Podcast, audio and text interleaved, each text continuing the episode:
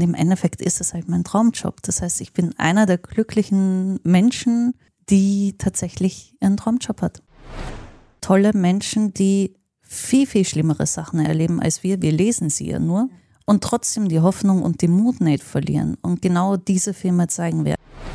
Hätten Dokumentarfilme ein annähernd so gutes Werbebudget wie Spielfilme, würden die im Kino krass abgehen.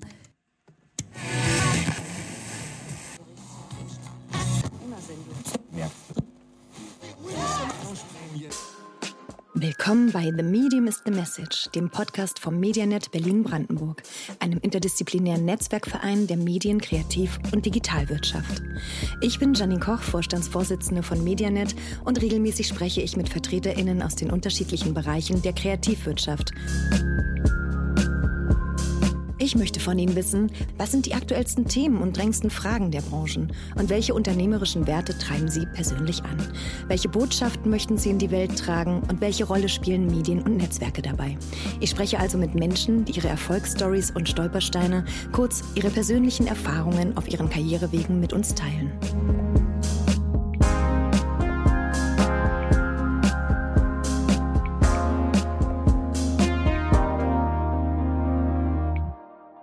Mein heutiger Gast ist sehr nah an den Themen dran, die uns heute mehr denn je als Gesellschaft aufrütteln und bewegen. In ihrer Rolle als Leiterin des Human Rights Film Festival Berlin beschäftigt sie sich mit Menschenrechten, Freiheit und Demokratie. Alles Themenfelder, die für den einen harte Kost sein können, für meinen Gast jedoch auch nach eigener Aussage durchaus inspirierend sind. Sich tagtäglich mit Geschichten dieser Art, die das Leben schreibt, zu befassen, erfordert viel Empathie und Sensibilität sowie Tatkraft und eine starke Vision. All dies verkörpert Anna Ramskogler-Witt mein heutiger Gast. Auch vor ihrer Rolle als Leiterin des Human Rights Film Festivals, die sie 2019 übernommen hat, hat Anna sich im Spannungsfeld zwischen Kultur und Gesellschaft und Menschenrechten bewegt. Nach ihrem Studium der Kunstgeschichte begann ihre berufliche Laufbahn 2006 beim österreichischen Pool Filmverleih, zunächst als Programmmanagerin im Bereich Bildung, später als Impact Producerin. Ihre nächste Station war die der Programmleiterin des Wiener Menschenrechtsfilmfestival This Human World. Nach fünf Jahren in der österreichischen Filmbranche zog es sie dann nach Berlin, wo sie sich als freiberufliche PR- und Wirkungsberaterin ihren Unterhalt verdiente. Im Jahr 2017 nahm sie die große Gelegenheit wahr, für das renommierte European Center for Constitutional and Human Rights zu arbeiten, wo sie für Fundraising und Partnerschaften verantwortlich war, bis sie 2019 die Leitung des Human Rights Film Festival Berlin übernahm. Das jährlich stattfindende Festival, welches 2018 von der Organisation Aktion gegen den Hunger initiiert wurde, feiert in diesem Jahr fünfjähriges Jubiläum. Ich freue mich darauf, gleich mit Anna unter anderem über das in der kommenden Woche beginnende Festival zu sprechen, denn vom 13. bis zum 23. Oktober werden in Berlin zahlreiche Dokumentarfilme gezeigt, die Geschichten aus allen Teilen der Welt in den Mittelpunkt stellen. Dazu gibt es Diskussionsrunden und QAs mit Filmemacherinnen, Aktivistinnen und Expertinnen sowie ein Filmforum. Das diesjährige Titelthema Beyond Red Lines widmet sich Menschen, die, so heißt es auf der Festival-Website, für ihre Überzeugung alles riskieren, die für ihre Freiheit kämpfen und uns zeigen, dass eine bessere Zukunft möglich ist. Darauf werde ich im Gespräch noch näher eingehen, aber auch auf viele weitere spannende Aspekte, die in Zusammenhang mit dem Festival stehen. Und natürlich möchte ich Anna als Persönlichkeit näher kennenlernen. Was treibt sie an? Was inspiriert sie? Und wie schaltet sie bei all den herausfordernden Tätigkeiten als Festivalleiterin auch einmal ab? In diesem Sinne, hallo liebe Anna und schön, dass du da bist. Hallo, vielen Dank für die Einladung. Es freut mich sehr. Und was für ein schönes Intro. Ich bin ganz berührt. Das ist immer ganz spannend, wenn man den, das Intro tatsächlich vor den Gästen vorliest, dann äh, sind sie manchmal selber so ähm, erstaunt, was sie alles schon so in ihrem Leben gemacht haben. Also man vergisst es ja selber so ein bisschen. Ne? So klar, man kennt die Stationen, aber das so mal in so einem Wrap-up zu hören. Insofern ja, schön, dass wir dir noch ein bisschen nochmal so deine Retrospektive liefern konnten, hier so in between. Sehr gut. Genau. Ich würde auch direkt am liebsten einsteigen bei dem äh, Human Rights Film Festival. Wir sind ja ganz kurz davor. Es ist ja nicht mal mehr ein Monat jetzt am äh, zu dem heutigen Tag, wo wir die Aufnahme machen. Wie geht's dir denn so ganz kurz vor dem äh, vor der Eröffnung? Wie, wie bist du drauf? Oh, je näher das Festival kommt, desto ruhiger werde ich. Das ist jedes Jahr irgendwie ein total lustiger Rhythmus. Anfangs bin ich total aufgeregt und, und zu der Endspurt, da kommt dann die absolute Entspannung fast schon, weil ich kann eh nichts mehr. Also, was bis dorthin geklappt hat, wird auch nicht mehr klappen. Und es gibt total viel positive Vibes, weil wir fangen an oder wir sind gerade dabei, die ganzen SprecherInnen die Flugbuchungen zu machen, final zu bestätigen und es kommt so ein Flirren rein und man merkt, wow, es kommen wirklich so viele coole Menschen. Geil. Wie viele Leute seid ihr bei euch im Team? Ähm, wir sind, ist bei uns ein bisschen kompliziert, weil wir ja Teil von einer großen Organisation sind. Mhm. Bei uns direkt im Team sind wir dieses Jahr fünf Leute. Mhm. Wir haben aber natürlich von der ganzen Organisation und auch von unseren Partnerorganisationen tatkräftige Unterstützung und so noch vier, fünf FreelancerInnen, die seit Jahren jedes Jahr kurz vor dem Festival einsteigen und Ach, uns super. dann unterstützen. Und sich damit entsprechend auch auskennen und nicht jedes Mal neu ongeboardet werden müssen und so. Genau, das Ach, ist super. total wichtig und hilft, weil so einem Festival in all seiner Komplexität zu erklären, das kennst du sicher auch, äh, schwierig. Ja, super schwierig. Äh, vor allem wird es ja auch von Jahr zu Jahr komplexer, aber da gehen wir gleich äh, noch ein bisschen näher drauf ein. Du hast schon von den Institutionen, die da irgendwie involviert sind, die kurz angesprochen. Kannst du noch mal für unsere Zuhörerinnen und Zuhörer, die das vielleicht noch nicht so kennen, ein bisschen die Genese dieses Festivals erklären und wer da eigentlich, wer da eigentlich irgendwelche Stakes äh, dran hält? Genau, die Idee kam 2018 vom Geschäftsführer von Aktion gegen den Hunger Jan-Sebastian Friedrich Russ, der in Prag war bei One World, wo das größte Menschenrechtsfilmfestival Europas stattfindet und total inspiriert war. One World wird von People in Need organisiert, auch einer humanitären Organisation. Er ist zurückgekommen, voll energetisch und hat äh, tatsächlich in Berlin auch ein Filmfestival auf den Weg gebracht, eben das Human Rights Filmfestival Berlin. Da es aber keine Plattform für nur eine NGO sein soll, sondern wirklich eine Austauschsplattform, haben wir bereits im zweiten Jahr damals Save the Children und das Norwegian Refugee Committee mit an Bord geholt. Save the Children ist jetzt auch tatsächlich zum vierten Mal dabei. Und wir haben jedes Jahr größere und kleinere Partnerschaften mit anderen Organisationen und auch bereits zum vierten Mal die äh, Bundeskanzler Willy Brandt Stiftung, die unseren Hauptpreis ähm, stiftet es ist total schön, diese unterschiedlichen Perspektiven von NGOs mit an Bord zu haben, weil das viel mehr Kompetenz abdeckt, als wir mhm. selber hätten. Wir haben Amnesty an Bord, die die Menschenrechtskompetenz mitbringen, mit Safety Kinderrechte. Ähm, wir haben dieses Jahr Greenpeace erstmalig an mhm. Bord. Das heißt, wir haben im Bereich Klima und Frieden in diesem sehr, sehr wirkungsvollen Spannungsfeld zwischen den zwei Aspekten einfach auch nochmal einen total coolen Partner. Mhm. Das, so wie du es darstellst, ähm, sind die auch tatsächlich alle ein bisschen eingebunden, in, programmatisch mitzuwirken. Kannst du, also so verstehe ich das zumindest, kannst du mal erklären, wie so ein Programm zusammengestellt wird und wie viel Programm habt ihr eigentlich? Wie viele SprecherInnen werden überhaupt kommen? Wie viele Filme zeigt ihr? Was, was macht ihr da eigentlich? Was machen wir da eigentlich? Gute Frage. Also unser Kerngeschäft ist, als Filmfestival Filme zu zeigen. Das heißt, dass ähm, ich als künstlerische Leitung jedes Jahr zwischen 300 und 400 Dokumentarfilme ähm, sichte und daraus eine Vorauswahl mache. Äh, aus dieser Vorauswahl mache ich ein Kernprogramm von ungefähr 20 Filmen, die wir als Festival selbst programmieren. Und dann kriegen unsere PartnerInnen äh, wie Save the Children, Greenpeace, aber auch Aktion gegen den Hunger eine Filmvorauswahl. Und aus den Filmen wählen sie dann ihren kleinen Programmschwerpunkt. Ähm, das ist ganz schön. Dieses Jahr haben wir im Rahmen vom großen Filmfestival äh, vier Programmschwerpunkte. Jetzt muss ich selber kurz überlegen. Zum einen arbeiten wir äh, mit Amnesty und ECPM.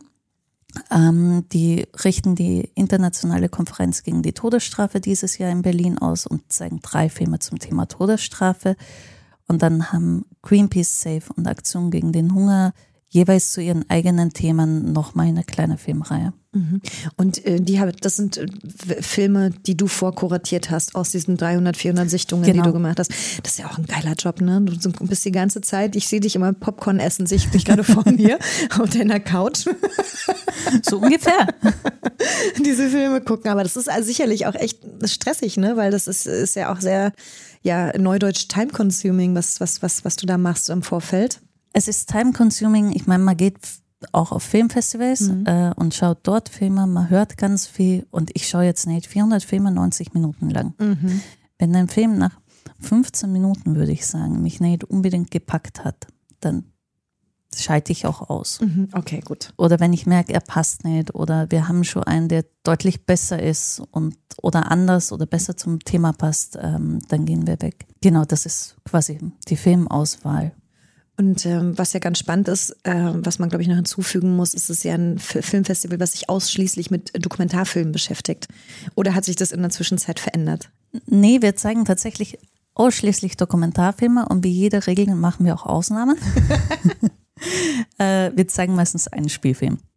Ah ja. ähm, der sich dann einschummelt. Dieses Jahr ist es There is no evil, äh, weil wir das Thema Todesstrafe haben und der Regisseur im Moment auch in Iran inhaftiert ist. Mhm. Und wir gesagt haben, das ist einfach ein total schöner Kontext. Äh, oder schön ist immer schwierig in meinem äh, Bereich zu sagen. Aber es ist wichtig, den Film zu zeigen und er bringt das Thema einfach total auf den Punkt und deswegen machen wir da eine Ausnahme von der Regel. Ja, sehr gut. Es äh, gibt ja keine Regeln, die man nicht brechen kann, ne, wenn man sie selber aufgestellt hat. Insofern, genau. ähm, du hast es gerade eben schon selber gesagt, es ist den Begriff schön in deinem beruflichen Kontext zu verwenden, fällt dir selber schwer, ist auch schwer.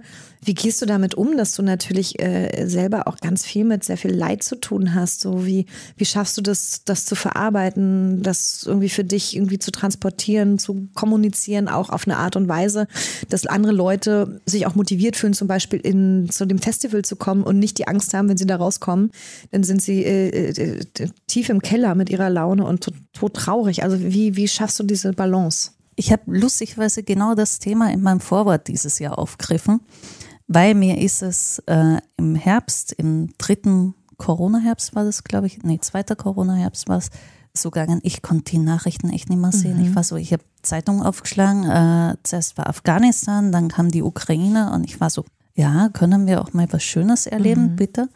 Und dann habe ich, ähm, bin ich in die intensive Filmsichtungsphase gekommen und bin drauf gekommen, es gibt so viel krass tolle Menschen, die viel, viel schlimmere Sachen erleben als wir. Wir lesen sie ja nur. Ja. Und trotzdem die Hoffnung und den Mut nicht verlieren. Und genau diese Filme zeigen wir. Also klar, es kommen Menschenrechtsverletzungen vor, wir zeigen Krieg und äh, Hunger und Leid.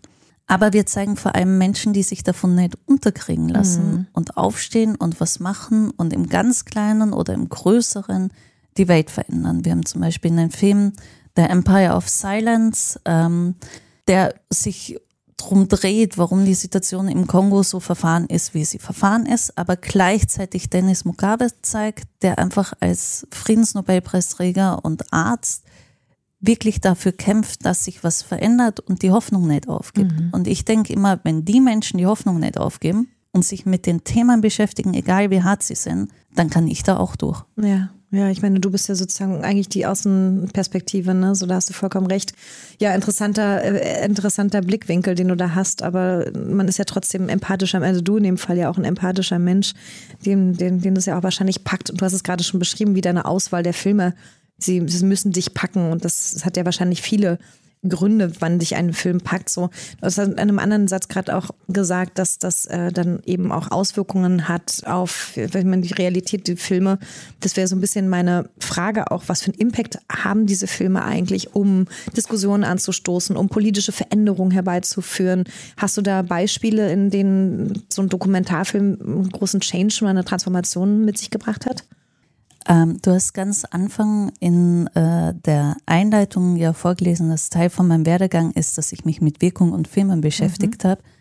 Deswegen finde ich die Frage, das ist so mein Core-Thema, mhm. äh, auch womit sich unsere Konferenz, die wir parallel zum Festival haben, intensiv beschäftigt. Ja, Filme können eine Wirkung entfalten. Natürlich ähm, ist sie unterschiedlich stark und unterschiedlich groß. Es gibt äh, ein paar sehr, sehr schöne Filme äh, als Beispiel. Ein deutscher Regisseur, der das fantastisch umgesetzt hat, ist Valentin Turm mit dem Film Wie werden wir alles satt? Der hat eine ganze Kampagne dahinter gefahren und wirklich zum Thema Lebensmittelverschwendung in Deutschland massiv für Aufmerksamkeit gesorgt. Es ist aber auch sehr viel Arbeit damit verbunden. Valentin hat damals ein Buch mit veröffentlicht, mhm. hat sich darum gekümmert, dass in Zeitungen ganze Kommentarreihen erscheinen, wahnsinnig wow. viel Podiumsdiskussionen dazu gemacht und hat das Thema wirklich auf die Tagesordnung gesetzt. Es gibt auch im internationalen Vergleich Filme, ähm, zum Beispiel Granito, How to Nail a Dictator. Ähm, da geht es darum, dass ein Filmteam einen südamerikanischen Diktator, ähm, dessen Verbrechen dokumentiert, aufgezeichnet und aufgezeigt hat und äh, deren Filmmaterial dann tatsächlich in einem Strafverfahren verwendet worden ist und dazu geführt hat, dass er verurteilt wurde. Sie haben dann auch diesen ganzen Prozess und die Verurteilung nochmal begleitet, auch mit Community Screenings. Ähm, das ist super spannend, was man damit alles machen kann und Pray the Devil Back uh, to Hell ist ein anderes Beispiel über auch eine Nobelpreisträgerin, wo es auch darum geht, dass eine feministische Gruppe äh, einen Diktator gestürzt hat und das Ganze mit einem Film begleitet mhm. wurde und äh, der Film so viel Außenwahrnehmung erlangt hat, dass es auch auf die internationale Agenda kam. Ja, super. Ich meine, am Ende ist das ja wahrscheinlich auch ein bisschen übergeordnetes Ziel, könnte ich mir vorstellen. Gibt es eine, gibt's eine Vision, die man zusammenfassen kann, was das Human Rights Film Festival gerne erreichen möchte mit seinen Aktivitäten?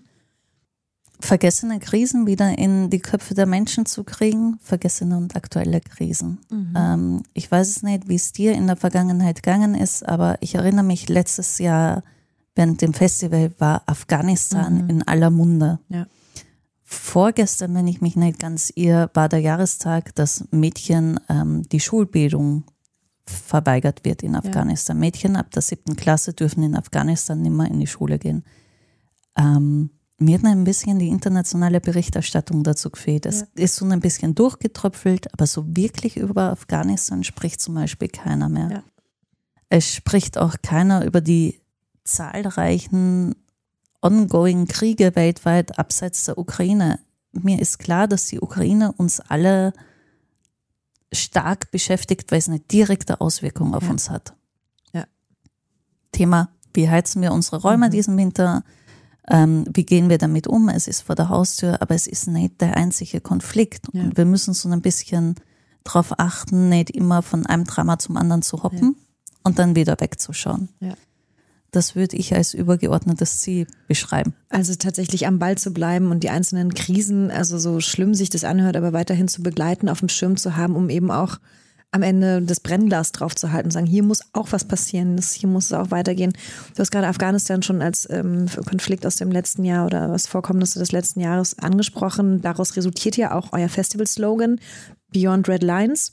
Und ähm, was wir, was wir uns gefragt haben, ist, wie konntest du jetzt noch kurzfristig äh, die Ukraine-Krise mit einfließen lassen? Hat das geklappt oder war das sehr, also wart ihr da sehr weit fortgeschritten schon oder? Ähm, es hat sehr gut geklappt. Wir arbeiten dafür mit zwei ukrainischen Filmfestivals zusammen. Mhm. Zum einen mit äh, dem ukrainischen Filmfestival Berlin, das auch kurz nach uns stattfindet und äh, zum anderen mit einem Filmfestival, das in der Ostukraine tatsächlich stattfindet. Mhm. Ähm, und wir zeigen vier ukrainische Filme, die sich mit dem Thema beschäftigen, ähm, welche Auswirkungen der Krieg hat, aber auch mit Themen, die schon vorher in der Ukraine eine große Rolle gespielt haben. Zum Beispiel zum Thema, ähm, wie es Roma und Sinti in der Ukraine mhm. geht und vor allem, wie jetzt auch ihre ähm, Situation während des Krieges ist. Mhm. Das heißt, wir versuchen immer multiperspektivisch auf ein Thema zu schauen. Ja, spannend. Es ist ja tatsächlich so, dass wenn der Fokus bei euch auf Dokumentarfilmen liegt, außer dieser eine Ausnahme von der Regel, ähm, man muss ja wirklich sagen, das ist ja ein Highlight äh, des Jahres für Menschen, die Dokumentarfilme lieben. Ich zum Beispiel liebe Dokumentarfilme über alles. Ich bin in einer äh, Facebook-Gruppe schon seit einigen Jahren, die heißt Doc Liebe, also Doku-Liebe, entschuldige bitte. Äh, damals gegründet von Leander Wattig. Man kennt ihn, er ist aus der, aus, auch aus der Buch, Buchbranche ganz intensiv unterwegs. Die Community ist jetzt bei drei, vier, tausend Leuten. Und wir geben uns immer gegenseitig Tipps, welche Dokumentarfilme sind äh, jetzt die aktuell spannendsten. Aber das mal vorweg gesagt, das ist anscheinend eine geringe Gruppe von Menschen oder aber es gibt einfach zu wenig Angebot in der Öffentlichkeit dafür. Man weiß ja manchmal ist ja Angebot-Nachfrage das Thema, weil wenn man sich die Kinos anguckt, dann hat man halt ganz viele tolle große äh, Blockbuster-Kinos, aber super wenig Programmkinos, die sowas spielen. Ich zum Beispiel gerade für ähm, osteuropäische Filme gehe super gerne ins Krokodil. Das Kino in, in, in Kleinslauer Berg, ich weiß nicht, ob du das kennst, die ganz viel von diesen Filmen immer spielen und da läuft gerade, glaube ich, auch einer über Mariupol und so. Ähm, Genau, aber was, wie, wie, wie glaubst du, kann man noch mehr Sichtbarkeit, Öffentlichkeit abseits eures Filmfestivals, die ja dann, wo ja dann Schlaglicht drauf geworfen wird, für diese Art von filmischer Produktion legen? Es gibt Dokumentarfilme, die durchaus eine große Masse erreichen, die sind selten und meistens mit einem guten Werbebudget verbunden. Mhm. Und now we are talking about money, wie mhm. immer. Ähm, wenn meine Theorie, ja. und ich lasse sie gern von irgendwem widerlegen, ich will immer noch eine Studie dazu in Auftrag geben, irgendwann, weil es mich tatsächlich interessiert, ob ähm, meine Beobachtung das stimmt. Aber auch aus meiner Arbeit im Verleih, der auch Dokumentarfilme ins Kino gebracht hat in Österreich, ist, hätten Dokumentarfilme ein annähernd so gutes Werbebudget mhm. wie Spielfilme, würden die im Kino krass abgehen. Ja. Ähm, man merkt es daran, dass Netflix äh, setzt total stark auf Dokumentarfilme zum Beispiel mhm. oder auch Amazon. Und ich meine, wenn die zwei großen Player, wo es wirklich um Geld geht, auf Dokumentarfilm setzen, dann hat das irgendeine Berechtigung. Absolut. Das heißt, es muss irgendwo ein Interesse daran sein, auch an großen Kinodokumentarfilmen. Mhm. Weil es gibt ja von der Machart her Unterschiede, die alle ihre Berechtigung haben. Das heißt, die Frage ist, wie schafft man hier einen Umdenken, dass Dokumentarfilme ähnliche Budgets kriegen ja. wie Spielfilme? Ja. Dass sie A, diese Kino, ich meine, das ist auch viel mit Arbeit verbunden. Klar, absolut diese Kinopräsenz kriegen und zum anderen auch einfach das Team dahinter, das den Film in die Öffentlichkeit bringt, ähm, bezahlen können. Absolut. Ähm, was wäre die Studie, die du in Auftrag geben willst? Was, was, was soll herausgefunden werden? Nur damit wir für die Leute, die zuhören, jetzt auch ganz konkret den Arbeitsauftrag formulieren. Den Arbeitsauftrag. Ich würde total gerne schauen, ähm, wie viel Zuschauer einen Dokumentarfilm im Vergleich äh, zu einem Spielfilm pro äh, investierten Euro hat. Ah ja, okay. Das finde ich spannend. Ja, spannend. Da müssen wir uns mal an die Leute wenden, die das, äh, die das, ja. diese Budgets zusammenstellen. Ja, da hören ja hoffentlich ein paar Leute heute zu. Das ist ja ganz gut, zumindest aus dem Netzwerk hier, Medianet. Ja, ist spannend. bei dir äh, der richtige Ort, es zu platzieren. Ja, ja, total. Spannende Fragestellung. Vor allen Dingen, wenn man sich anschaut, wie populär eigentlich, sag mal, Reality-TV ist und so scripted Kram. Also ich meine, ich will das jetzt nicht vergleichen mit äh, Dokumentarfilm, aber da geht es ja schon in die Richtung zu sagen, es ist halt keine, es ist non-fictional. Ne? So, wenn man sich anguckt, was ist im, was ist im, was läuft im TV am, am, am besten, am meisten, das ist non-fictional Stuff, ja. Also deswegen finde ich es eigentlich regelrecht seltsam, dass da nicht noch viel stärker darauf geachtet wird, dass man das eben auch entsprechend mit Budgets hinterlegt es ist, wie gesagt, nur eine Theorie von mir, aber ich mhm. habe dieselbe Beobachtung wie du. Und ich meine, wenn man schaut, es, es gibt immer wieder Dokumentarfilme, die wirklich gut laufen. Jetzt gerade war der Waldmacher in den deutschen Kinos. Mhm. Es war der erfolgreichste Dokumentarfilm dieses Jahr. Der hat 30.000 ZuschauerInnen gemacht, mhm. stand vor einem Monat. Ähm, wow. Das ist erstmal gar nicht so schlecht und ich habe jetzt keine großen Plakatkampagnen nee. gesehen zu dem Film, sondern der hat sich über, über Erzählungen, Empfehlungen, einfach kiten im Kino. Das heißt, ich glaube, da ist ein Potenzial, das könnte man rauskitzeln. Glaubst du, die Art, wie Menschen Filme schauen, hat sich verändert über die letzten Jahre? Also, dass die Sehgewohnheiten sich verändert haben, was das angeht? Ähm, auf mehrfacher Ebene ja. Ich glaube, also ich habe vor einiger Zeit einen älteren Dokumentarfilm geschaut und ich bin drauf gekommen, dass es eine neue Ästhetik gibt, was Dokumentarfilme angeht. Mhm.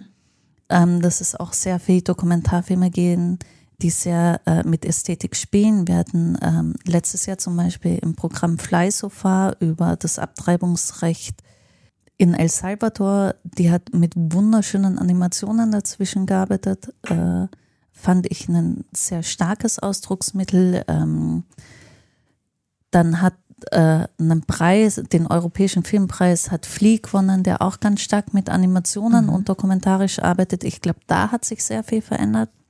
Und auf der anderen Seite hat sich, glaube ich, durch Corona einfach stark was verändert. Mhm. Und ich bin mir nicht sicher, ob, ob man da auch im Kino noch mal drüber nachdenken muss, wie Kino in Zukunft ausschaut. Absolut. Wie die, der Ort als, als, als dritter Ort oder wie auch immer als Kulturort aussehen kann. Was ist so deine, was ist so deine Theorie? Ich weiß nicht, wie du selbst zum Dokumentarfilm und zum Kino gekommen bist, aber ähm, bei mir war es ein Kinobetreiber, der schuld dran ist. Ah ja. Und zwar in meiner Heimatstadt in Linz äh, gibt es Wolfgang, der hat das Movimento dort und das äh, Kino Zentral. Und beide Kinos haben, das eine hat ein Restaurant und eine Bar dabei und das andere hat ein Kaffeehaus dabei und sprechen unterschiedliche Publikum, Publikum an und äh, es gibt eine Filmbranche und es gibt Events und sie haben Crossing Europe als großes Filmfestival nach Linz gebracht und als jugendlicher Mensch sitzt man dort, trinkt seinen Kaffee oder seinen weißen Spritzer, wie das bei uns heißt, also eine Weißweinschorle, schaut durch das Filmprogramm und entdeckt plötzlich, äh, bei mir war es damals Michael Moore. Mhm. Ja. Ich wäre nie in einen Michael Moore-Film gegangen. Ja. Plötzlich steht der da, hat eine ganz coole Beschreibung. Wir wussten eh nicht, was wir jetzt, also wie unser Abend ausschaut. Und dann haben wir spontan beschlossen, wir kaufen uns ein Kinoticket. Mhm. Und dann sind wir draufgekommen, es gibt ein Festival und sind in diese Festivalwelt reingerutscht und sind draufgekommen, uh, da kann man coole Leute kennenlernen. Osteuropäischer Film, Dokumentarfilm und sind so peu à peu in diese Filmwelt oder der Filmkunst näher gebracht Ja. worden. Und das war eigentlich ganz schön. Ja, ja, spannend. Ich musste an Michael Moore auch schon denken, als du vorhin gesprochen hast von so welche Themen und wie man da eigentlich eintaucht und so. Ich glaube, das war damals tatsächlich der aufmerksamkeitsstärkste Dokumentarfilm, der je in den Kinos lief. Also beide, der hat ja zwei Filme gemacht, die Ja. recht erfolgreich waren, ne? die dann ausgewertet wurden, aber auch, auch Bowling for Columbine Ja. war pft, mindblowing. Ja. Ja. Aber der hatte ja irgendwie aus irgendeinem Grund auch irgendein sehr gutes Marketingbudget und anscheinend auch eine sehr gute Kommunikation und, und so hinter sich. Das war auch vor allen Dingen ein bisschen der richtige Zeitpunkt, ne, so für solche Ja. Themen. Ich glaube, es kommt viel auf den Zeitpunkt drauf an. Ja. Das ist auch was, was ich von ähm, meinem Job im ECCHR, also im European Center for Constitutional and Human Rights, mitgenommen habe. Wolfgang Kalleck, der Gründer und äh, Chef dort, der hat immer gemeint, man kann noch so ein gutes Thema bearbeiten. Das muss der Zeitpunkt stimmen. Ja. Und ich meine, die machen strategische äh, Klageführung bei Menschenrechtsverbrechen. Und selbst da, du brauchst die öffentliche Aufmerksamkeit und du musst den Zeitgeist treffen. Ich finde, apropos Zeitgeist, du triffst ja mit dem Filmfestival jetzt mehr denn je den Zeitgeist. Also das ist, ähm, wir haben ja damals schon zur Republika-Zeiten zusammengearbeitet und ich weiß noch, als wir das erste Gespräch damals bei uns im Büro hatten und irgendwie gehofft haben, dass wir zusammenkommen und irgendwas auf der Republika zu dem Festival machen können, auch da war schon der richtige Zeitpunkt, weil diese Themen sind ja immer da. Das ist ja das Problem, dass diese Konflikte, die äh, sind ja immer vorhanden, nur halt oftmals nicht die Aufmerksamkeit der einzelnen Menschen, die darauf gelenkt wird. Und jetzt sind wir, wie du vorhin selber beschrieben hast, ja im Orkan dieser Konflikte äh, und haben auf einmal aus, spüren auf einmal Auswirkungen auf einmal schaut man genauer hin, weil es einen betrifft. Insofern richtiger Zeitpunkt, glaube ich, so gut wie noch nie für dieses Fil- Filmfestival. Also ich bin sehr gespannt, wie stark dann auch das angenommen wird und wie der, wie sie, wie das Paradoxon irgendwie erlebt wird von eigentlich will ich mich damit nicht mehr beschäftigen. Ich habe selber genug Kummer hinzu, oh Gott, jetzt muss man das aber unbedingt unterstützen. Und du hast ja vorhin den Begriff Filmkunst auch so schön schon genannt. Wie schwierig ist denn das für euch jetzt als Kuratorium? Das bist ja offensichtlich nicht nur du, sondern anscheinend noch ein paar andere, auch von den Partnern und so. Wie schwer ist es für euch, Filmkunst mit so einem schwierigen, herausfordernden Thema wie Menschenrechtsverletzungen zusammenzubringen? Und welche Kriterien wendet man da an bei der Selektion von Filmen, die es dann ins Rennen schaffen? Eine breite Mischung, Mhm. glaube ich. Also zumindest ist das, worauf wir setzen. Das ist bei Filmfestivals totale Überzeugungssache und gibt es ganz unterschiedlich. Manche setzen wirklich stark auf den künstlerischen Aspekt. Manche gucken total drauf, dass man nur durch eine dekolonialisierte Brille drauf schaut und darauf sehr achtet. Und wir versuchen eine breite Mischung zu zeigen. Das heißt, für uns ist wichtig, dass entweder der künstlerische und ästhetische Anspruch im Vordergrund steht bei einem Film oder der inhaltliche Vordergrund. Das heißt, wir würden nicht den Film automatisch aussortieren, weil vielleicht das Budget gefehlt hat und er nicht der große Kinodokumentarfilm ist, wenn das Thema total wichtig ist und packend. Ähm, gleichzeitig versuchen wir in der Auswahl äh, zu schauen, dass wir eine möglichst große Bandbreite zeigen. Dieses Jahr ist es uns, glaube ich, auch ganz gut gelungen, aber man hat jedes Jahr kleine Schwerpunktthemen. Wir haben vier Filme zur Ukraine, wir haben drei Filme zu Afghanistan, wir haben allein zwei Filme zum Kongo. Aus zwei, Kongo ist super spannend, weil zwei komplett unterschiedliche Perspektiven. cool. Ähm, Genau, vor ein paar Jahren war die Seenotrettung ganz groß und ganz wichtig ja. bei jedem Filmfestival. Dieses Jahr haben wir einen Film zum Beispiel drinnen, wo es um die äh, Kriminalisierung von Seenotrettern mhm. und Retterinnen geht. Ja. Das heißt, wir versuchen immer so eine Breite aufzuzeigen. Ja, spannend. Ja, sehr, sehr spannend. Ja, also ähm, da sind wir ja schon mitten im, eingestiegen in, ins Programm und was eigentlich den Zuschauer, die Zuschauerin dort erwarten wird. Erzähl doch noch mal ein bisschen was über den Umfang. Also ihr habt ja mehrere Kinos, die ihr bespielt in der Stadt. Erzähl mal gerne, wo seid ihr überall? Was läuft da programmatisch? Gibt es Schwerpunkte in den einzelnen Kinos? Worauf kann man sich freuen? Worauf sollte man sich vorbereiten? Was darf man auf gar keinen Fall verpassen? Dann hast du schon in einem ganz kurzen Vorgesprächssatz was von einem Tattoo-Studio erzählt. Darfst du darüber schon reden? Und wenn ja, was kann man sich da tätowieren lassen. Und ähm, dann gibt es ja eben auch ein paar Neuerungen, ein Forum, eine Konferenz, du hast es gerade schon angedeutet. Nimm uns mal noch mal ein bisschen mit, was, was geht da eigentlich alles ab jetzt? Ich versuche es äh, strukturiert zu machen, ich, soweit ich, ich kann. Ansonsten dazwischen, genau, super, gerne. Äh, genau, wir eröffnen am 13. Oktober im Kolosseum. Ähm, was sehr schön ist, im historischen Saal dort mit dem Film Ithaca über die Familie von Julian Assange und deren Kampf für seine Freiheit.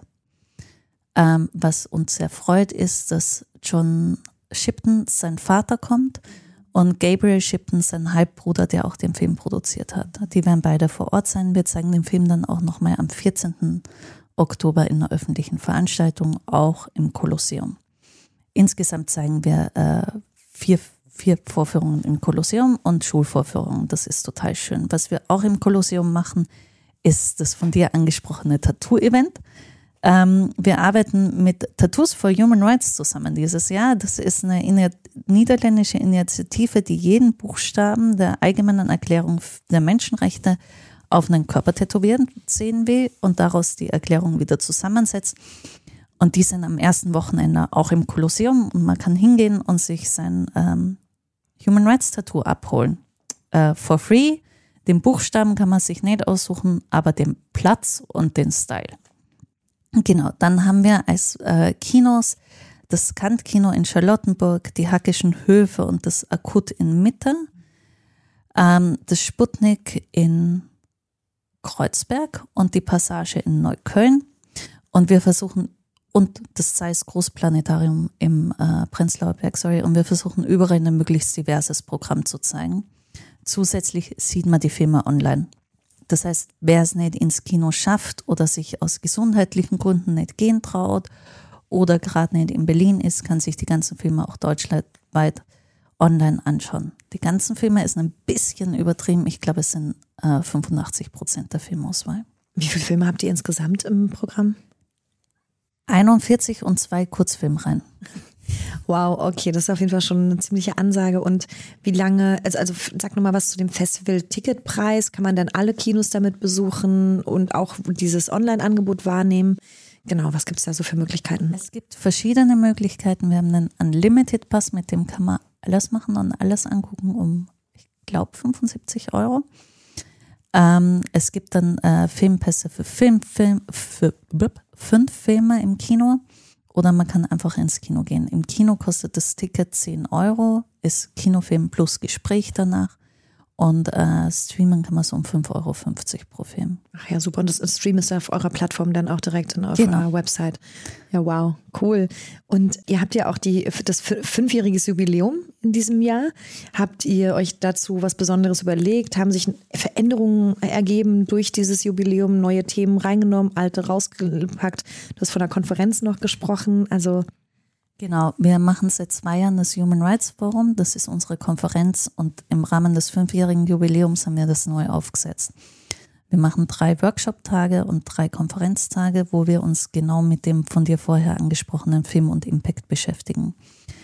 Ähm, es gibt jeweils einen Workshop und einen Konferenztag zum Thema Klima und Climate Storytelling einen Workshop zum Thema Dekolonialisierung äh, von Narrativen und einen Konferenztag, den wir gemeinsam mit der tunesischen Bloggerin, Aktivistin und Diplomatin Aya Cebik kuratieren, wo es darum geht, was sind die Narrative in unseren Köpfen, in unserer Sprache, die immer noch auf kolonialem Unrecht aufbauen, wie transportieren wir das weiter, wie und wie können wir dagegen ankämpfen, es eben nimmer weiter zu transportieren.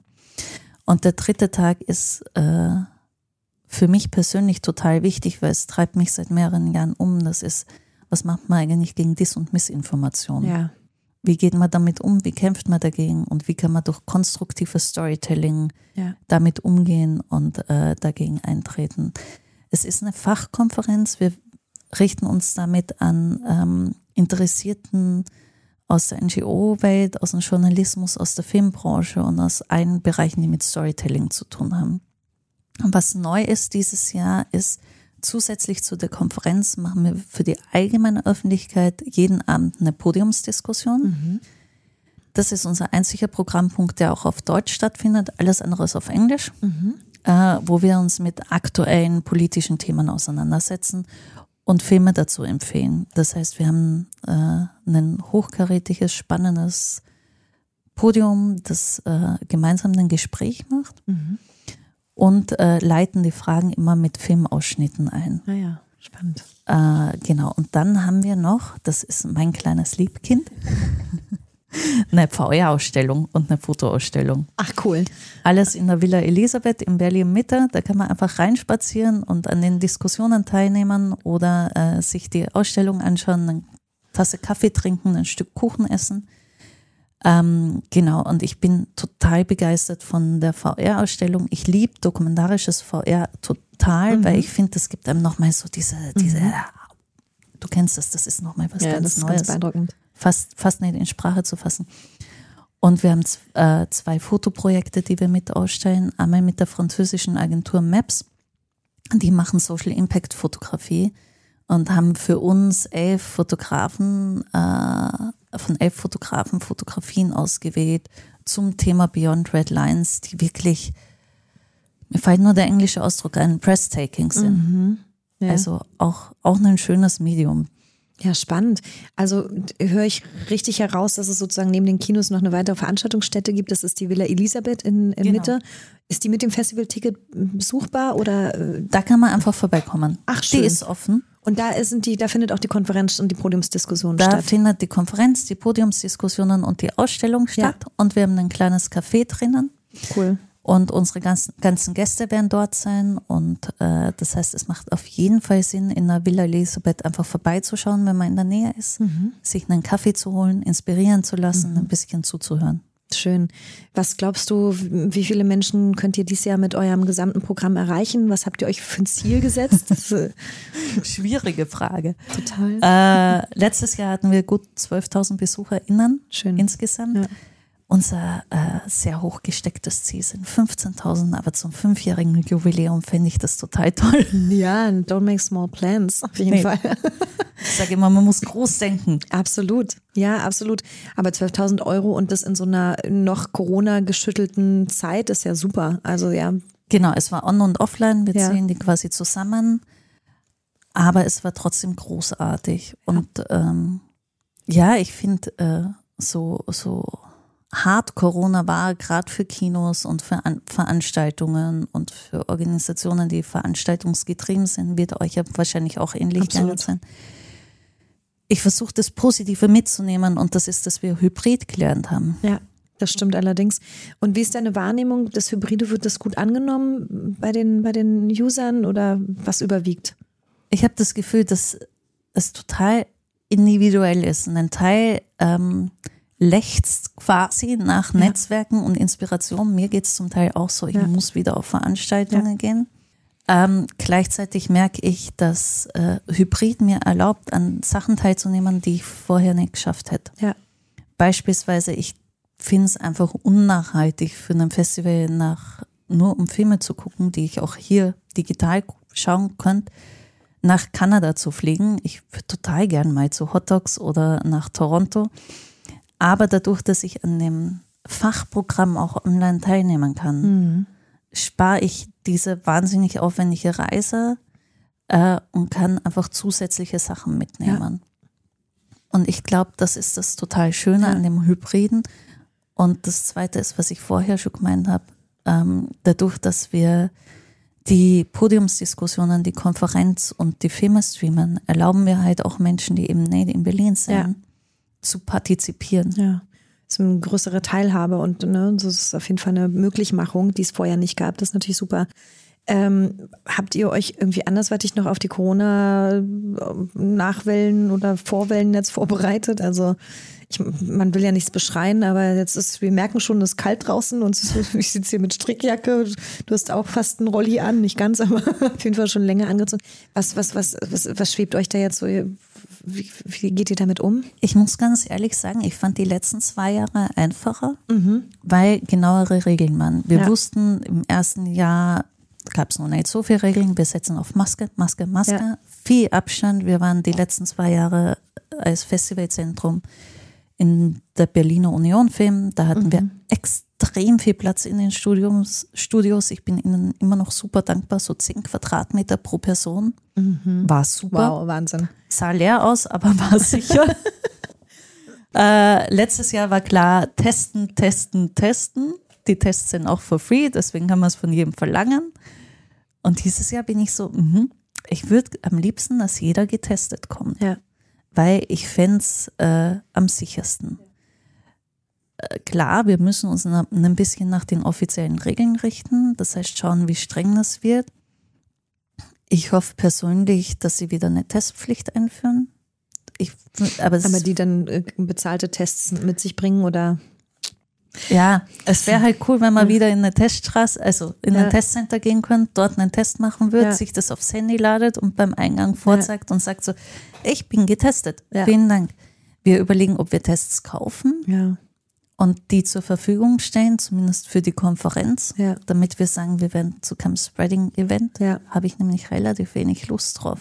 Nachvollziehbar. Auch wenn ich mir denke, was mache ich denn, wenn sich mein Team ansteckt? Ja, ja, und das kommt ja noch hinzu, ne? Das sind ja die ganzen Können wir zumachen. Die Fragen darf man sich, also die muss man im Hinterkopf behalten, aber nicht irgendwie in Panik verfallen, also mit der Genau. Situation umgehen lernen. Aber ich meine, das haben wir, glaube ich, alle jetzt gelernt in den letzten zweieinhalb Jahren, permanent sich wieder anzupassen auf die neuen Begebenheiten. Aber ich merke, ihr seid immer noch im Abwägen, also so drei, vier Wochen vor Durchführung immer noch an so einem Punkt. Ich kann das super gut nachvollziehen. Also geht mir ganz genauso. Ich veranstalte mit dem Medianet ja auch fast 100 Veranstaltungen im Jahr. Und wir haben am 11. November ein großes Festival, das People and Culture Festival. Und äh, sind auch, ich habe auch gesagt, wir haben unser Hygienekonzept vorliegen. Damit, mit dem können wir arbeiten, wenn alle Stricke reißen. Aber jetzt müssen wir erstmal abwarten, was passiert denn bis dahin, wie ist die Entwicklung. Und genauso, ihr fahrt auch so ein bisschen auf Sicht, merke ich gerade. Und das verstehe ich auch. Also es ist auch schwierig jetzt aktuell. Wir haben drei, drei Varianten, wie die letzten Jahre auch. Wir können auch sofort alles nur auf online umstellen. Das Ja, wollen schade. wir aber nicht. Wollen wir auf gar keinen Fall. äh, was wir jetzt schon machen, ist, wir testen uns als Team, bevor wir uns treffen. Ja. Ja. Einfach, weil, wenn jetzt wer langfristig ausfällt, wer, Katastrophe. ja, und auch, ich finde es einfach, ähm, wir haben alle Menschen, die wir schützen wollen in Ja. unserem Umfeld, wenn nicht unbedingt uns selbst, ob es alte oder ganz junge Ja. sind, dass das einfach, finde ich, wichtig ist. Ja, total. Auf jeden Fall. Ah, Spannend. Also da ist ja auf jeden Fall Aufregung äh, in, in, in the house, würde ich sagen. Also ich, ich it auf jeden Fall. Ähm, kommen wir noch mal ganz kurz ein bisschen zu dir persönlich. Ein paar, zwei, drei Karriereschritte würde ich gern mit dir noch beleuchten. Nämlich ganz grundsätzlich erstmal die Frage, wie das damals dazu kam, dass du diese Leitung übernommen hast. Das ist ja äh, künstlerische Leitung ähm, von dem Festival. Mit deiner Vorgeschichte ergibt es ja total Sinn. Du hast ja quasi darauf hingearbeitet. Kann man ja so in der Retropers Retrospektive jetzt so, so behaupten. Aber wie war es wirklich? Schussen ein bisschen. Ich habe darauf hingearbeitet und ich saß dann in Berlin. Ich habe mich in Berlin verliebt und äh, bin dann länger geblieben als ein Jahr, was ursprünglich der Plan war. Ah, ja. Jetzt sind es zehn. Oh. Ähm, und habe immer gesagt, gut, mein Traumjob wäre wieder ein Menschenrechtsfilmfestival zu machen. Mhm. Gibt aber keins. Ich habe sehr lang mit dem Gedanken gespielt, selbst eins zu gründen. Mhm. Und dann plötzlich ist dieses Menschenrechtsfilmfestival aufgepoppt und ich war so, hm, Interest. und dann haben die die äh, Leitung tatsächlich ausgeschrieben und plötzlich kamen von, ich glaube, sechs Seiten E-Mails mit Anna, hast du gesehen? Du musst dich Du bewerben. musst dich bewerben. Und dann habe ich mich ganz klassisch beworben. ja. Ähm, ist mir schwer gefallen, weil ich das ECCHR wirklich, das ist so meine Lieborganisation. Die machen so coole Sachen. Aber die Jobbeschreibung war so toll, dass ich dann beschlossen habe, okay, ich bewerbe mich und ich schaue es mir mal an. und habe mich da vorsichtig rangetastet. Und im Endeffekt ist es halt mein Traumjob. Das heißt, ich bin einer der glücklichen Menschen, die tatsächlich einen Traumjob hat. Das ist ja äh, sehr super. Herzlichen Glückwunsch, weil tatsächlich in einer Zeit wie dieser, ja, das sagen zu können, wo so viel im Umbruch ist und so viel sich ständig verändert äh, und du aber irgendwie wirklich mit so einem Lächeln, Lächeln voller Freude vor mir sitzt und das schon seit so vielen Jahren jetzt ja auch machst und vor allen Dingen durch die schwierigsten Zeiten navigiert hast. Das muss man ja auch sagen. Das ist ja kein Business as usual, was du da machst. Ähm, herzlichen Glückwunsch, richtig schön. Und umso schöner, dass es jetzt in diesem Jahr auch noch so groß äh, wieder tatsächlich wiederbelebt werden kann. Ähm, du lebst also seit zehn Jahren in Berlin, hast du gerade selber gesagt. Ist ja Berlin ist ja die Stadt also mit für das internationale Symbol von Wiedervereinigung unter anderem. Es ist ein Schmelztiegel von unterschiedlichen Kulturen und Sprachen und Nationalitäten. Wie ist das für dich? Wie nimmst du diese Stadt aktuell wahr? Ähm, hat sich das verändert über die letzten zehn Jahre? Hast du, merkst du, es hat irgendein Shift stattgefunden? Mm, bisschen. Ich finde, Berlin hat sich professionalisiert. Mhm. Ähm, das klingt jetzt doof. Vor allem, weil ich erst vor zehn Jahren gekommen bin und viele, die schon lange in Berlin sind, werden jetzt sagen, ach, vor zehn Jahren war Berlin auch schon immer so ja. äh, underground wie früher. und äh, die, die in zehn Jahren jetzt kommen sind, werden das dann wahrscheinlich noch mal stärker sagen. Aber ich finde schon, dass man, es ist immer noch eine wahnsinnig kreative, offene, internationale Stadt. Mhm. Es wird dadurch, durch den Brexit, zumindest im NGO-Bereich, nochmal internationaler, weil viele Organisationen jetzt, ja. um weiterhin einen EU-Standort haben, nach Berlin kommen, weil Deutschland eine große Rolle international spielt. Es zieht immer noch viele internationale junge Menschen an. Mhm. Ist ja auch einer der Gründe, warum wir fast alles auf Englisch machen. Mhm um auch die Community zu erreichen. Aber wie gesagt, ich habe das Gefühl, es hat sich professionalisiert. Mag damit auch zusammenhängen, dass ich mich selbst professionalisiert Meinst du mit professionalisiert kommerzialisiert oder?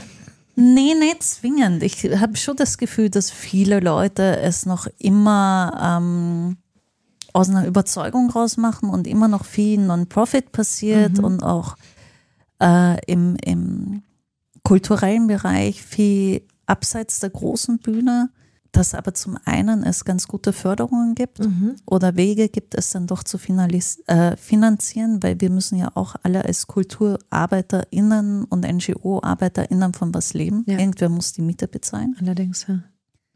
Und ich glaube, dass einfach wahnsinnig viel Know-how reingeflossen ja. ist.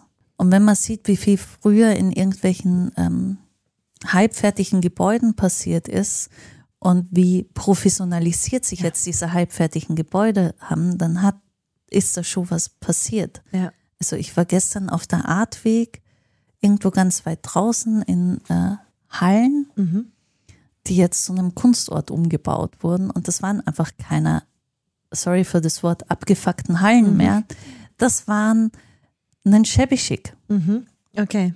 Und findest du das äh, gut, dass es äh, sich jetzt so verändert hat? Oder äh, würdest du sagen, eigentlich wäre es cool, noch so ein altes Tacheles dazu stehen zu haben und diese Underground-Subculture noch ein bisschen intensiver in diese Stadt zu integrieren? Ich glaube, das kann man nicht erzwingen. Ich glaube, ja. das ist ein ganz, ganz normaler Prozess, dass sich das irgendwie verschiebt und ja. verdreht, weil das Tacheles war noch gerade noch offen, wie ich so Berlin mhm. entdeckt habe. Aber es war damals schon sehr touristisch. Ja, das war es auf jeden Fall. Und ähm, ich glaube, das ist normal, weil wenn was cool ist, dann erzählt man drüber. Dann, gehen Leute dann halt kommen hin. mehr Leute, ja. dann wird es noch cooler, bekannter und damit muss man es irgendwie professioneller aufsetzen, weil man sonst untergeht. Und damit bedingt sich das ja, irgendwie ja. selbst. Also entsteht so eine natürliche Gentrifizierung auf einmal, genau. ja, auch von, von Kulturorten.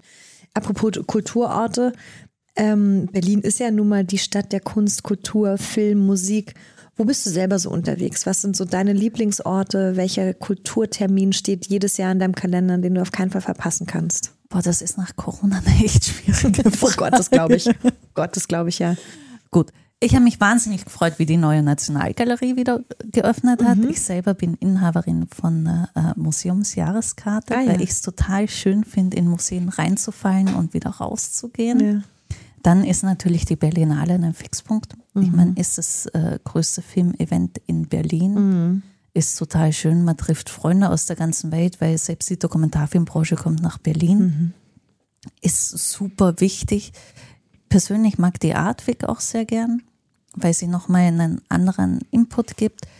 Ähm, und weil du sie vorher erwähnt hast, die Republika ist natürlich auch einer meiner Lieblingsorte. Mhm. Die ist so schön. Da kriegt man so schöne Inspiration. Ja, schön. Also für die Kolleginnen und Kollegen, die das hoffentlich hören. Also Chapeau, dass ihr das auch dieses Jahr wieder so toll auf die Beine gestellt habt. Warst du da in diesem Jahr? Ich war da in diesem Jahr. Ich habe äh, tatsächlich einen Panel äh, moderiert. Cool. Und wir haben äh, insgesamt zwei Panels gemacht und schön. einen Workshop. Und das war sehr schön, schön. und äh, es ist immer wieder schön, weil wir darüber ein anderes äh, Publikum mit ja. unseren Themen erreichen. Ja. Da kann ich dich ja gleich mal zitieren aus einem Interview, was du der Modern Times Review mal gegeben hast. Du hast da gesagt, so oft wie möglich seine eigene Blasen, Blase verlassen. Das wäre ähm, das Wichtigste und das müsste man tun.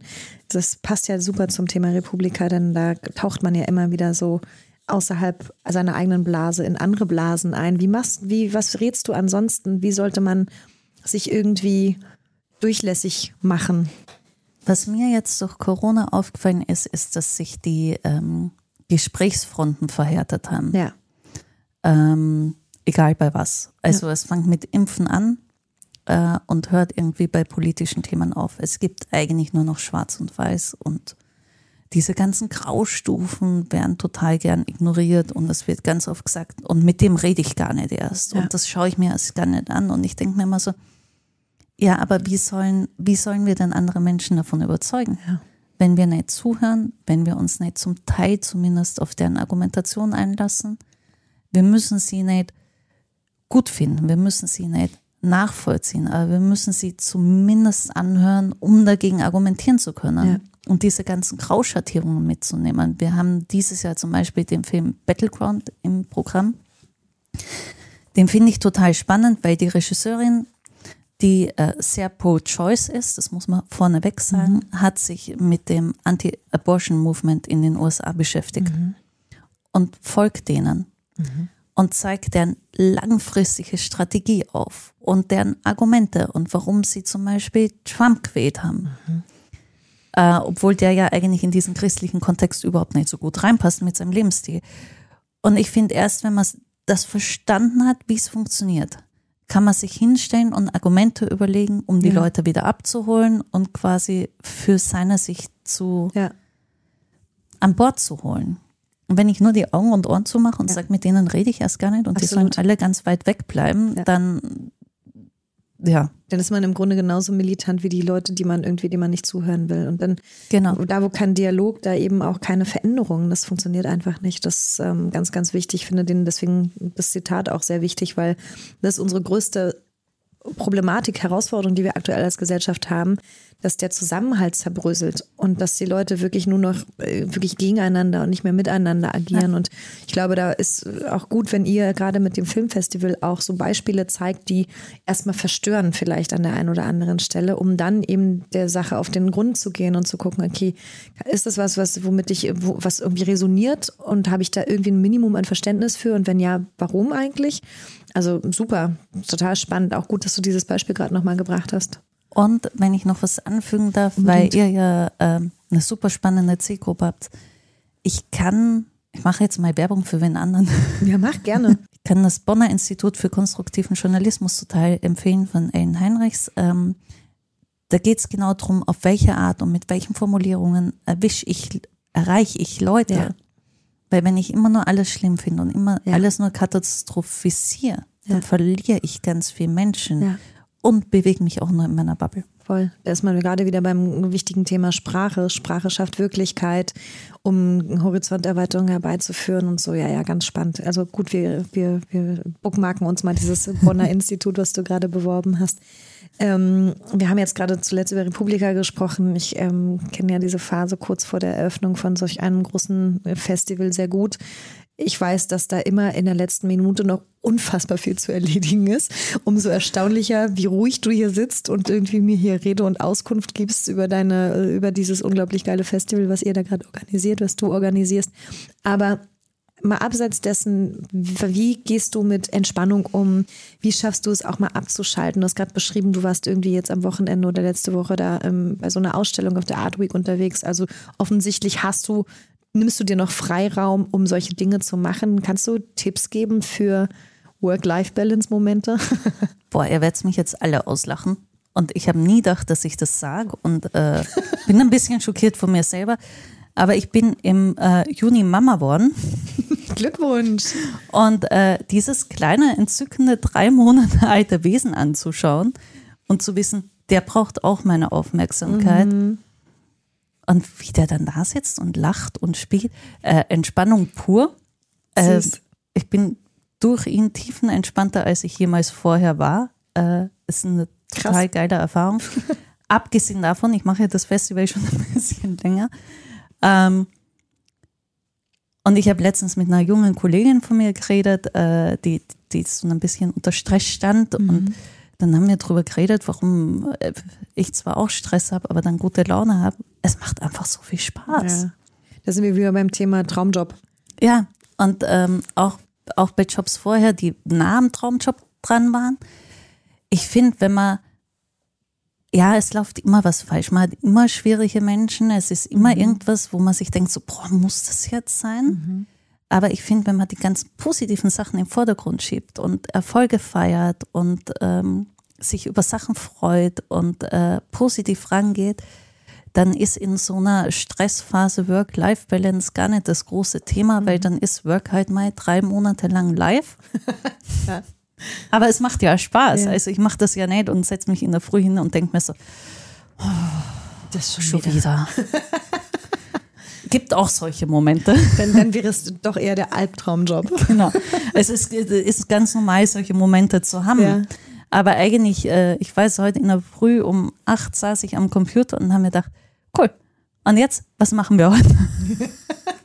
Wie geht's los? Ja, ja klar. Absolut, das muss man sich beibehalten. Die gute Laune, die Euphorie, den Enthusiasmus und sich gar nicht erst in so negative Denkschleifen reinbegeben. Genau. Ne? Weil, wie du hast es gerade ja selber gesagt, klar gibt es auch Momente, die nerven und die anstrengend sind und wo man auch mal denkt, so, oh. aber wenn man sich darauf äh, sozusagen einlässt, auf dieses Gefühl, dann, oh, dann kommt man da ganz schnell wieder raus. Insofern sehr gut, dass du dir deine, deinen Optimismus bewahrst. Ich glaube, mit dem bringt man es eben in so einem, in so einem Job sowieso viel weiter, als wenn man irgendwie die ganze Zeit nur das Übel sieht. Ähm, ich würde gerne noch zwei, drei Fragen zum Thema Ausblick ja. besprechen mit dir. Ich würde gerne mal wissen, so, was gibt es so für thematische Schwerpunkte, die du dir vielleicht für zukünftige Festivals wünschst? Und dann habe ich noch zwei andere Fragen Richtung Zukunft. Richtung Zukunft. Thematische Schwerpunkte, die ich mir für die Zukunft wünsche. Ähm, ich wünsche mir äh, das einen, einen positiven Schwerpunkt mal. Mhm dass man, also wir versuchen jedes Jahr sehr viel positive Geschichten zu äh, zeigen, aber dass man wirklich einen Schwerpunkt vielleicht als Retrospektive macht, was mhm. ist, was hat toll funktioniert ähm, und sich Filme und Geschichten aus der Vergangenheit anschaut, die gut funktioniert haben. Wir hatten letztes Jahr eine Retrospektive zu Ben Ferenc, einem sehr, sehr tollen äh, Anwalt, Chefankläger der Nürnberg-Prozesse, der wahnsinnig inspirierend mhm. ist und ich merke einfach, dass mich Geschichten von Menschen, die schon was erreicht haben, auch teilweise ja. inspirieren. Die Endhoffnung ist immer, dass wir nicht so viel Krisen und so viel Konflikte haben und deswegen eigentlich obsolet werden. Aber das ist eine sehr naive Hoffnung, die wahrscheinlich nie passieren wird. Das ist so schön, weil genau diese Frage hätte ich dir noch gestellt, ob das nicht eigentlich die schönste und wichtigste Vision wäre, dass das irgendwann nicht mehr notwendig ist. Aber du sagst selber, das wahrscheinlich nicht, das werden wir nicht mehr erleben. Nö. Aber dann würden wir wahrscheinlich ein Visionärsfestival draus bauen. ja, sehr oh, gut. Das schön. The Human Visionary Film Festival. Hello. Super. Und ähm, wie, wie sieht es so mit dir persönlich aus? Kannst du dir vorstellen, auch mal hinter der Kamera zu stehen, irgendwie als Produzentin, Regisseurin irgendwas tätig zu werden? Vielleicht. Ich finde es spannend. Ich recherchiere mich unglaublich gern in Themen ein. Mhm. Ähm, hinter der Kamera nicht unbedingt. Ich glaube, das ist schon ein eigenes Handwerk, das man ganz mhm. gut äh, begreifen und lernen muss. Das merkt man auch an den Filmen, das ist, äh, es ist Handwerk auch zum ja. Teil. Aber sich so einrecherchieren und eine Geschichte zu bauen und zu überlegen, welche Themen spannend sind, das auf alle Fälle. Mhm. Okay. Dann warten wir mal ab, was da vielleicht noch kommt von Wer weiß. A, R, W. wir werden die Augen offen halten. Ich überlege mir dann einen schönen Kunstnamen. Ja, ja genau. Ähm, ich habe dir eingangs erzählt, dass ich hier so Zauberkarten dabei habe. Es sind natürlich keine Zauberkarten, das sind nämlich Connection-Karten, okay. um ähm, mit Menschen äh, in die Verbindung treten zu können. Ach, spannend. Äh, das ist eine ähm, amerikanische Künstlerin, die lebt in LA, die hat eine Seite gebaut im Internet, die heißt We're Not Really Strangers. Und ähm, in den Podcast-Aufzeichnungen lasse ich meine Gäste immer jeweils eine Karte ziehen, die eine sogenannte Connection-Karte ist. Da ist eine Frage drauf. Ich würde dich bitten, die einmal vorzulesen und die Frage zu beantworten. Okay. What can we create together? We are not really strangers. Ach, schöne Frage. Was können wir? Wir können gemeinsam ähm, ein Gesprächsenvironment kreieren, bei dem Austausch wirklich möglich ist. Mhm. Ähm, und unsere Hoffnung als Filmfestival und als Konferenz ist, dass wir eine Plattform dafür bieten. Und ich finde es total schön, weil ihr kommt ja zum Beispiel mit einer Delegation zu uns. Mhm.